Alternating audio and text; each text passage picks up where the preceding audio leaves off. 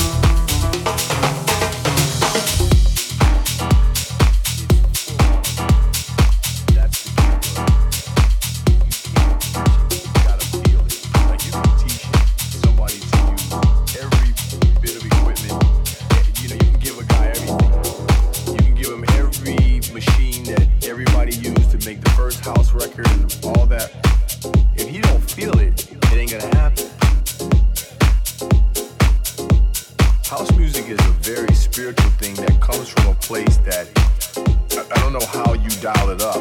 I, I am it, so I can't, I don't know how to explain to somebody how to dial it up. I came from it. I'm the origin of it. You know what I mean? I'm, I'm from the birthplace. I'm one of the disciples. I was there when the shit was, when the, when the, when the book was being written. All I can say is it's a feeling. And that sounds very, you know, that's vague. What do you mean? That's something that I really can't explain.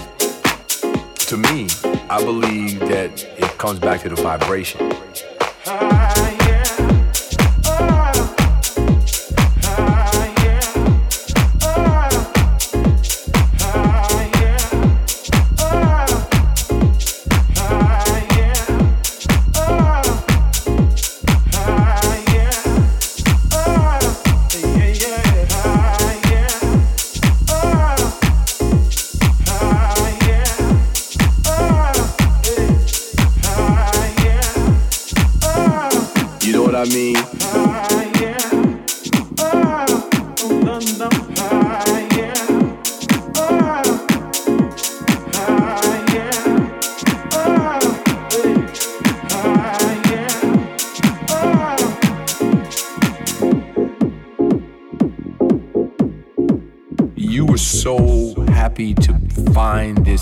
Place where you could go.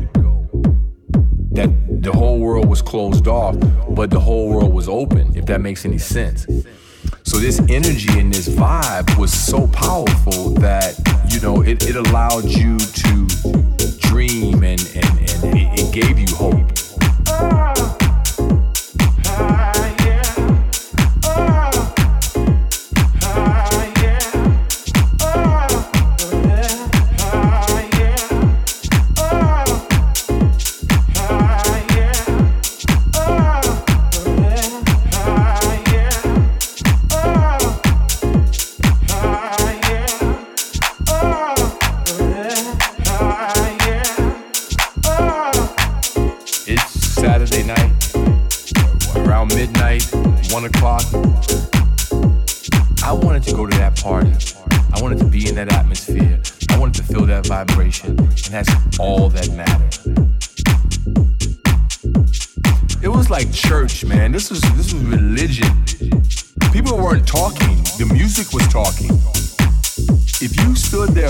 up, that shit was done. You had no choice. You were not getting ready to be hung up on whatever your trip was. At this point, everybody in this room is on one accord. It had nothing to do with with with race. It had nothing to do with any of that. What was going on was